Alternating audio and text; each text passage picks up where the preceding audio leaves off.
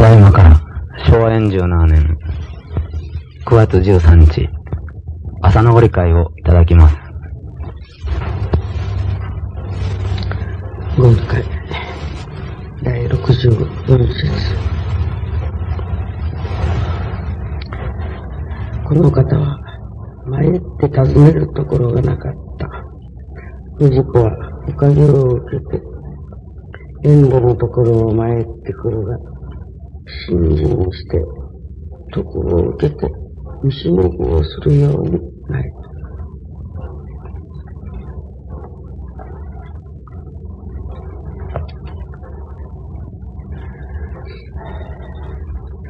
信心といえば、悲しい時の神頼み的なところから始まって、まあ、信心好きだと言うても、何々様、何々、神社というようなところにお参りをすることぐらいで、それで信心は、あちらはなかなか信心が用できなさると言うて、まあ、手厚い信心というふうに、えー、されておった時代。信心というのは、おかげを受けることのために信心があるというふうに、うん一般の人たちの考え方の、そういう時代。かというとなら、えー、仏教なんかの、信心をする人たちは、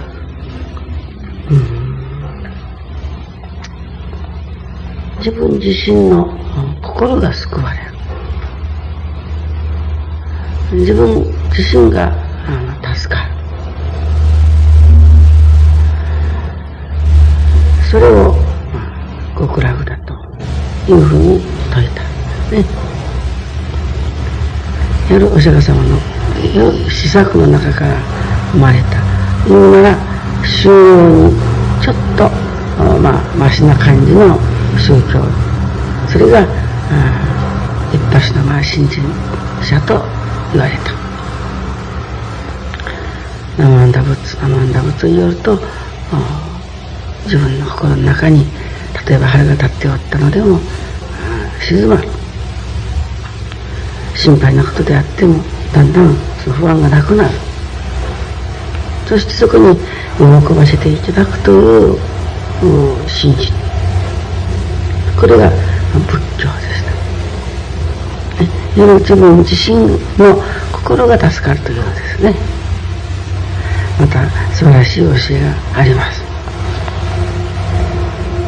ね、例えばどんなにその人が悪い人であろうが悪人の悪人正気ですかね、えー、自覚こういう私のような悪い人間でも私のような悪人でも生んだ仏を言うと唱えさせてもらおうておすがりをすれば極楽気ができるんだというような信心です。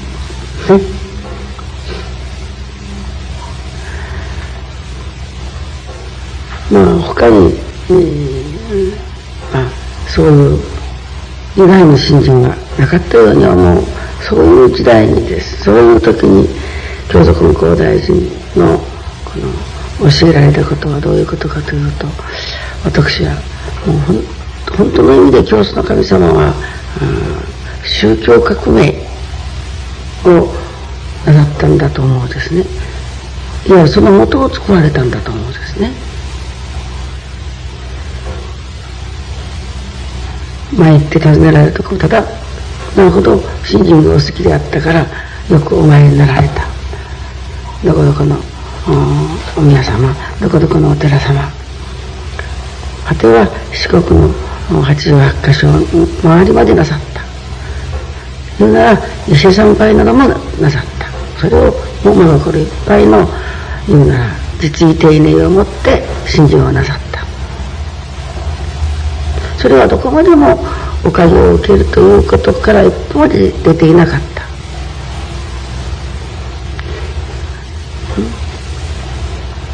なるほど。自分が体が弱かったからどうでもやはりえー、健康なおかげをいただかなければならんというのが自然信心好きにしたのかもわからない。けれどもだんだん、えー、何なことが次重なってそこに教祖様の信心の純粋な素直さというか実に丁寧さがいよいよ神様に向けられていくうちにです、ね、夜尋ねるところがなかったとご自身でもおっしゃっておられるようにもう言うなら共属運行大臣の独創的なお心というご信心というかね。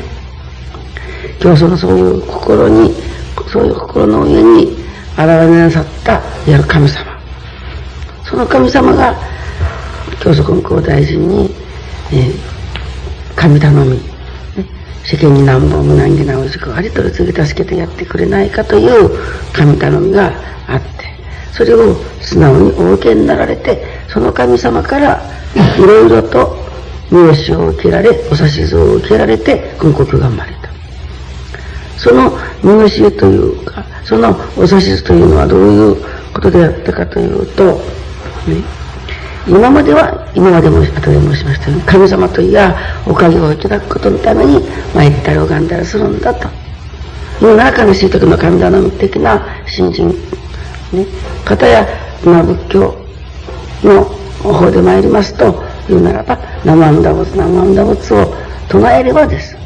自分自身が助かれる、極楽一家できる。それは過去にどういう在庫のある人でも、ね、生阿弥陀仏という、信仰に、えー、入らせていただけば、誰でも助かることができるんだと、説いたから、またくね、当時は、東道の信仰宗教であった頃の浄土宗とか浄土真宗なんかの信心がもう全国的に広がった。なるほどな、マウンダ仏なマウンダ仏を言うと、心が助かってくるという事実があった。これは、あの、私が小さい時のお話の中にもありますようにね。土下腹に立ったっちゃ、ね、もう人から一つぐらい暮らしられたっちゃ腹を立てちゃならんぞと。腹が立ってもならんだもならんだもと夜と腹に立ったような。私は本当にそれをあの情を持って子供の時に行事させていただいたらもうどっからばっかわからんほどに感動が湧いてきた。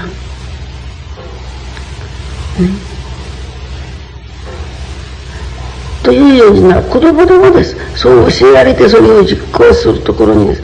なもんだ、なんだ、なんだ、といううちに心の、例えば相手を叩きたいことあるその、感情が収まってです。しかも痛かったからとか、あ苦しかったからの涙ではなくてです。はっきり何か何かわからん涙がこぼれたという事実です。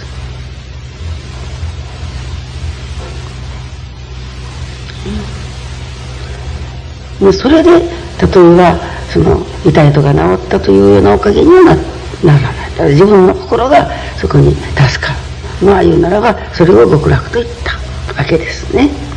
わかりやすく言うと。それは極楽が極楽ですよね。例えば同じ仏教でも禅宗あたりの座禅を組んで心の中に悟りを開くというでも悟りが開けた途端に自分の心が助かっておるわけです。難儀難儀難儀とばっかり思っておったその難儀がです画像が欲のためにその難儀があるんだと悟れた時に自分の心はもう助かった。ね。やある意味やっぱり施策であり施策と修行とか伴うた。といったような感じです。ね。お釈迦様が菩提寺の下でやる長年お座りになってそしてあの悟りを開かれたというわけです、うん、よし足を捨てて起き上がりこぼしかなというような意味の助かりです、ね、もうよし足ももうあなた任せである、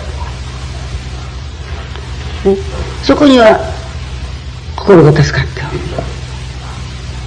ころその良し悪しを捨てるということに大変な難行苦行があったわけですね。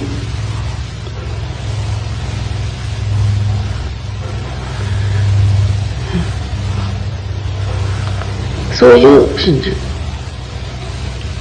そこからです。例えば教祖の神様は、そういう例えばなら今まで通りやっぱり拝むことも迷ることもまたは自分の心の助かることも合わせていただきながら、ね、そういうのを言ってきたこの人のもうそれこそ聖典霹靂というようなです。素晴らしいおかげの受けられる道。いやお得の受けられる道。天地の体徳を受けられる道。しかもその体徳には無尽蔵に限りなくおかげが伴ってくるという道。私は思いますと。もう本当に私は革命だと思うんですね。宗教のところがその教祖根高大臣が神様から教えられられた根高教の新人というのはもうどこまでも超積極的なものであったということ。だから見方によると非常に消極的に見えるということ。ね。例えばこの畳半所に座り込んだっきりで、うん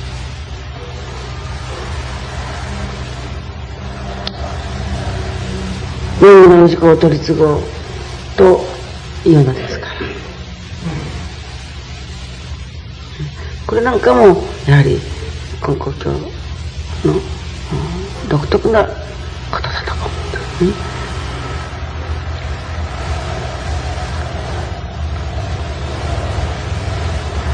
ですから、ただ座っとるだけですから、非常にこの消極的のようには、世の中に難儀な場所がたくさんある。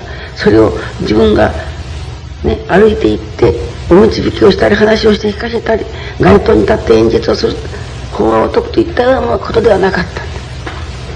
救いを求めてやってくる一人一人の氏子を年頃に取り継がれた。そして神様の心を解かれまた氏子の願いを取り継いでおかげを受けていくというのですからもう実にこの消極的に見えるわけです。けれども、私は超積極的だというのはです。なら、ここに、えー、座らせていただいたが最後です。ね。毎日人がも救いを求めてやっていこうが来まいが、お供えがあろうがあるまいが、もう神様に命を捧げての、命を預けての結界奉仕、新人奉仕というのですから、これはもう超積極的ですね。これはもう米が少なくなったから、あね、宅発をして回って、えー、というのが仏教でしたね。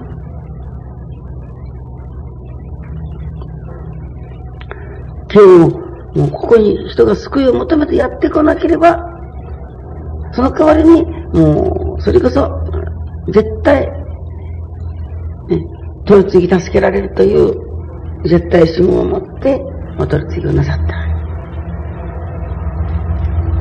そして、まあ、願う事故にはおかげを授けというようにです。まず神様の実在をおかげによって分からして、そしてその神様の心をいよいよ解かれた。言うならば、えー願う事故におかげを授け、理解申して聞かすということをその後になさった。それが今の、まあ、根高教の各教会の上にも、な愛楽なら愛楽の教会の上にも、そういう風におかげをいただいておるわけであります。信心して徳を受けて見しのぎをするようになれ。そして、なら、解かれるところはどういうことかというと、ね、人間は神様のご信用、ご神徳をいただかなければ、本当の幸せにはなれないぞと説かれた。ね。それは心が助かる。一生懸命拝むとも拝まんな。ご記念力もいただかになら。それは今と同じこと。一生懸命拝んだ時代と同じこと。お話をいただくと、そうだと心の中の悟りが開けてです。今まで心の中が真っ暗であったのが一瞬にして明るくなるほどしのおかげが受けられる。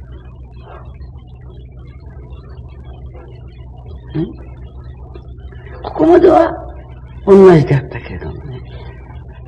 そこからです。いわゆる、おかげが伴ってくるというのが、教祖が説かれた信心だと思うんですね。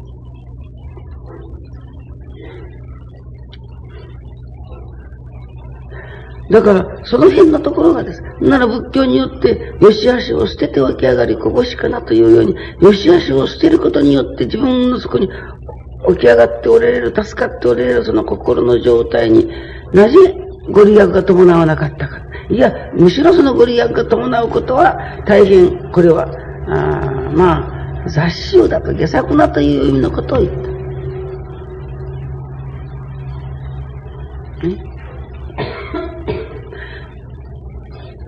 これでは、天地の親神様はお喜びにならない。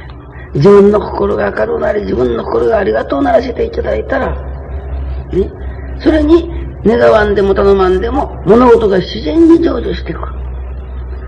自然に財産もできていく。自然に健康にもなっていく。自然に子供の出来も良くなってきて、年勝り大勝りのおかげが受けられるという道を、教祖は打ち立てられたということはもうまさしく宗教革命だと思うんですね。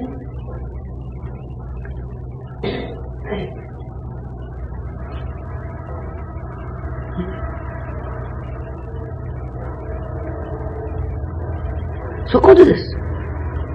信心して徳を受けて見しのぎをするような信心とは、どういうところにその眼目を置かれたかというと、一概金光大臣天地金の神一心に願い、おかげは我が心にあると説かれたわけです。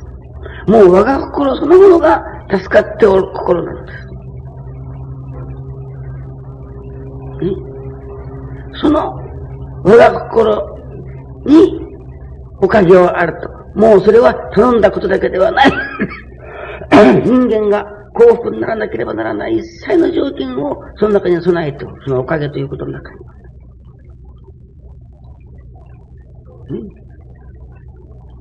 だから、根高教の信心は、やはり、今までは尋ねるところがなかったからと教祖がおっしゃっておられるように、えー、教祖ご出現以来、そうした信心を極めようとすれば、どれだけでも極めていけれる道を教祖は教えられた。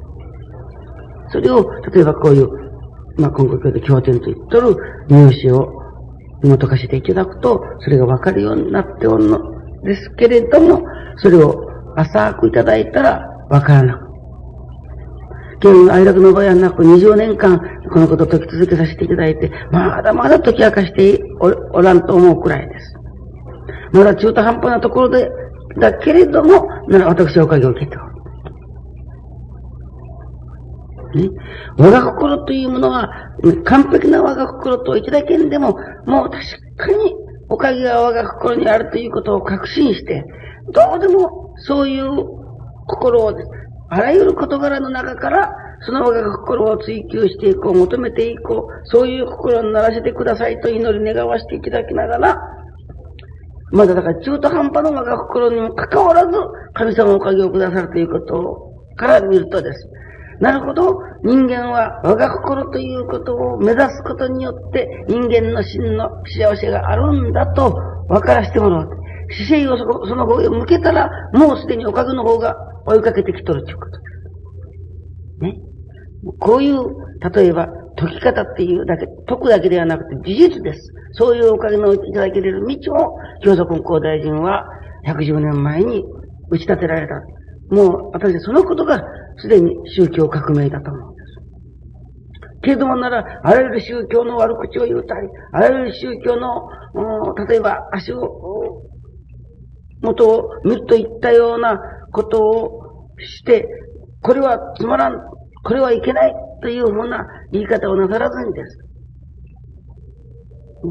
それとてもやはり天地界の神、そういう宗教、そういう宗教者でもです。やはり天地界の神様の息子であるとしてです。ね、当時に、〇〇教、〇〇派のことをお広間に参ってきた信者が、悪口を言うておった。ところが、その、教祖の神様が大変そのことを戒めておられます。ね。まあ、あそうではないでしょうけれども、まあ、私が、私が言うならば、釈迦もキリストも天地風の神様の氏こそというわけなんです。ね。その子供のことを悪く言われて親が喜ぶかという意味のことをおっしゃったということです。というようにです。ね。もう、排他的なものでないわけですね。どこまでも誠を求め、どこまでも誠の信心を求めてやってくる、そういう人たちが、一人が助かることによって十人、十人が助かることによって百人の者が助かっていく、そのことを願われるだけであって、こちらから積極的に、文子様がお出ましになって道を解いて回られたということではなかったと。ね。それは私は今日は超積極的だというふうに思う。だからなると、今国教の信心がです。まあ、例えて言うならば、その、夏の日に、と広がるそのかぼちゃのようなわけにはいかんということ。ね。しかもそういう素晴らしいものですからです。ね。広がるかと思うと、枯れ。広がるかと思うと、枯れするような向きすらあるということです。ね。これはあの、例えばメロンならメロンのような高級な果物やらがたくさん並んで大変作りにくいのと同じです。素晴らしい、例えば菊の花の、野菊のようなものだったらもう雑草のように生えますけれども、良い種類の菊になればなるほど、それを例えばあの、都忘れなんかっていう菊なんかはもう植えても植えても根が耐えるそうですね。よっぽど手入れが良くなからん。根国の親、だから、私どもがです。ね、根校大臣のお手代わりをさせていただくのが、よっぽど手入れを要させてもらうてです。自分自身がおかげをいただいていかなければです。もう、崩れかかってくる。もう、枯れかかってきて根がなくなるというの、いうそういうことにすら、なりかねない。今年に、今国教の新人は素晴らしいわけなんです。素晴らしいこそ、からこそ、パーッと広がるといったようなことないと。だから、本当に根高教で信心をいただくのと、その自覚に立って、本当に、まず私が助からなければ、まず私がおかげをいただかなければということにならなければならないかということがわかるですね。ねいよいよ、信心して徳を受けて、よ道の家できる今年の信心をいただかなければならないということになる。その徳を受けていくところの、いわば眼目を天地書きつけに置かれたわけです。そこで、ここでは、ね、その神様の心を対して、我が心時代を作るという天地界の神様の願いである、その願いの答えて、手にも鳴らしてもらおう、足にも鳴らしていただこうという運動がささやかながら哀楽に起こったわけです。ね。ですから皆さんはその我が心時代を作る運動員だとしての自覚を持って、まず私自身がその我が心を目指していくところのおかげを受けなければならないということになるのです。昨夜のうんご記念、夜人生が当番でした。ご記念が終わってからご理解を、いたしておりますのここから聞かせていただいて、本当にやっぱり精進ということは素晴らしい。一生懸命、まあ、精進しておる自分のことを話しておりました。ね。例えば、人から腹の立つようなことを言われる。頭にカチッとこういうようなことがある。こんなこといかん、こんなこといかんと思うて、一生懸命我が心にならせていただくことを精進させてもらう。それが2時間かかることもある、3時間かかることもある、半日かかることもある。それが何日も何日も続くこともある。それでもやはり我が心を目指しておることだけは事実である。ね？非常に難しい。やはり。それはそうですよね。お互いの持っておる、例えば業というか巡るといったようなものがです。それと反対の働きを心の中で起こしてくるのですから。もうこれだけは、これやれんっていうようなことになっていくだけです。それでも、そんなことでいかん、そんなことでいかんと、心に生かしながら、我が心を願っていく、目指していくというのです。ことで、その、ご理解を、ここからいただかせていただきながら、本当に一生懸命精進しておるということがありがたいなと思う。皆さんもその通り。そこで私は昨日、こんなことを皆さんに聞いていただいた。本気で我が心になる我が心にならしていただかなという精進、それは素晴らしいことだけれどもね、その我が心になるしていただくための前提ともいう修行があるということを問いた。私自身、はじ、それに気づかせていただいた。大田君でも教えられるという、本当にまた、あの、教えられるという、その、どういう中からでも本当なことを分からせていただこうという願いがないと、おかつになりますけれどね。昨日、四国の川上さんから手紙が来た。分厚い手紙だ。もうそれは、あの、大変におかげをいただいてお。もやしですね、お野菜の。もやしを作っておられる。もうその、そのおかげを受けておられることがずっと、あまあいろいろ細やかに書いてございますがね。そのおかげをいただく、もう後腰ぐらいのものの新人で、ね、お願い、次は電話でお願いするようなことで。ね。神様に対する本当のお礼の信心もできんのにです。このようなおかげをいただいてもったいない。そこでです。霊前世、お礼の印に、今日からこういう修行をさせていただきますから、お取り次ぎくださいと書いてあることがですね。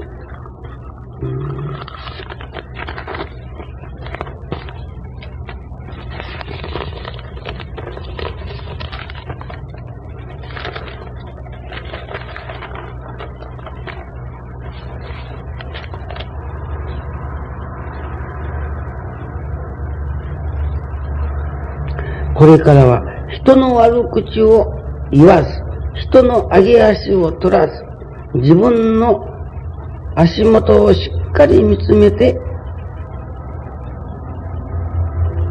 おおらかな人間になりたいと誓いますということが書いてある。私、これを読ませていただいた瞬間、または、その、愛子先生が説いておる、上野先生が話しておる、その、我が心のものと一生懸命精進するということを、それでいいです。けれども、とても、それは大変な骨が折れるということです。ね、だから、そういう我が心にならせていただこうという前提の修行としてですね、人の悪口はもう絶対言わんという修行をさせていただいたらいいです。人の足元の、投げ、上げ足ども取るようなことは絶対しないという修行させていただいたらいいです。そしてです。ね。それが悪口を言わんで済む人の上げ足を取らんで済む今年の豊かな心というものが、まずいただけるところから我が心を目指したら、これ、あ、ただ我が心、我が心を先に出すことよりか、これは見やすい。我が心をいただくことのための修行がこれだというふうに私は昨日は思うのです。我が心にならしてください、我が心にならしてください、ということに精進し努めるという前にです。我が心にならせていただくことのためにです。こういう修行もさせていただきますという修行をね、人の悪口を言うことは絶対いたしません。人の上げ足でも取るようなことはいたしません。そして、おおらかな心の豊かな私にならせていただきたいという、そういう、この修行はもう絶対、我が心をいただくことのための前提の修行です。これは我が心にならせていただく、いわば一つの、うん早道とでも言うですか。ね。我が心にならせていただく、まあ、見やすい、今までよりも見やすい道が開けてきた。これは愛楽でこのように、我が心、我が心と言うておるのであるから、ね、その我が心、我が心という前に、まず、人の悪口は金輪さえ言わないぞ。人の上げ足なんかは絶対取らないぞと。それと一緒もう見えたら、自分自身の手元のところにです。自分自身の心というものを本気で見極め見つめさせていただいて、いわゆる言わん修行、思わん修行をです。まず先にさせていただく。そこから我が心を願っていくという、我が心をいただくところの前提の修行というものがです。私は昨日、昨夜のご記念にこのことを皆さんに聞いてもらいながら、私自身、もう今夜からは人の悪口を言うまい。今夜からは人の上げ足を取るようなことはするまいと、心に、それこそ川上さんじゃないけども、誓わせていただいた。だから私、私人の悪口言うときに、ほら、親父しょ、親父しょ、ってってから、一つ注意してくださいって言うときのも言うたことでしたけれどね。うん。お互いがです。なら、愛楽の人たち全部がです。ね。人の悪口でも、あいあいでも取れるときに、ほらほら、まるまるさんとお互いが、それをね、言うてもらえる新人仲間を作ってです。我が心をいただく前の前提の修行として、こういう素晴らしい修行に取り組んだらです。ね、私の心の中に我が心に、いよいよ向かっていく、峰石垣の問いておるように、難しいことではなくなってくるのではないかと思うです。これは、昨日から実行しておるですから、まだはっきりと答え出てきてない。けれども確かにこれがです。我が心の前提になる修行のように思うのです。ね、皆さんも早速今日からそのことを実行していかれる。信心して徳を受けて道の言うということはです。ね、そういう信心、そういう修行をさせていただきながら、おおらかな豊かな心をいただかしてもらおう。その上になおかつ、池上金光大臣天地界の神一心に願い、おかげは我が心にあるというその我が心を願わせていただいてです。行くということが、徳を君しのぎができるようなおかげが受けられる。そういう道に出ることができると、私は信じます。ね、そういうおかげをいただいて初めてです。我が心を自分の周囲に広げていくところのおかげ。私も最近宗教革命といったような、これは激しい言葉のようですけれども、根高教でいう宗教革命というのは実に静かな静かな、言うなら静かなブームが起こらなければならんのです。ね？人を悪く言わんのですから。ローマ州の、の揚げ足なんか取らんのですから。ね、これはなら、対人関係の場合でも同じことです。ね、ですから自分の心の中にずっとその、おおらかな心、またはそれにつながるところの我が心が広がっていくことを喜ばせていただくという信じ。そこにはです。教祖が天地界の神様とのお約束のもとにです。ね。お約束になっておられるおかげが必ず伴ってくるということです。ね。ですから、やはり宗教革命でしょう。ただ、自分自身の心に悟りを開いて、自分自身が助かるというだけでもなかなければ、ただ、拝んで参って、どうぞどうぞと言ってお願いをするという心身からです。ね。いわば脱却して、ね。根古教という信心が生まれた。ね。それを言うならば、アイラブでは、もういち早くそこに気づかせていただいて、ね、それに取り組んで修行させていただけれるということが、私はありがたいと思うんですね。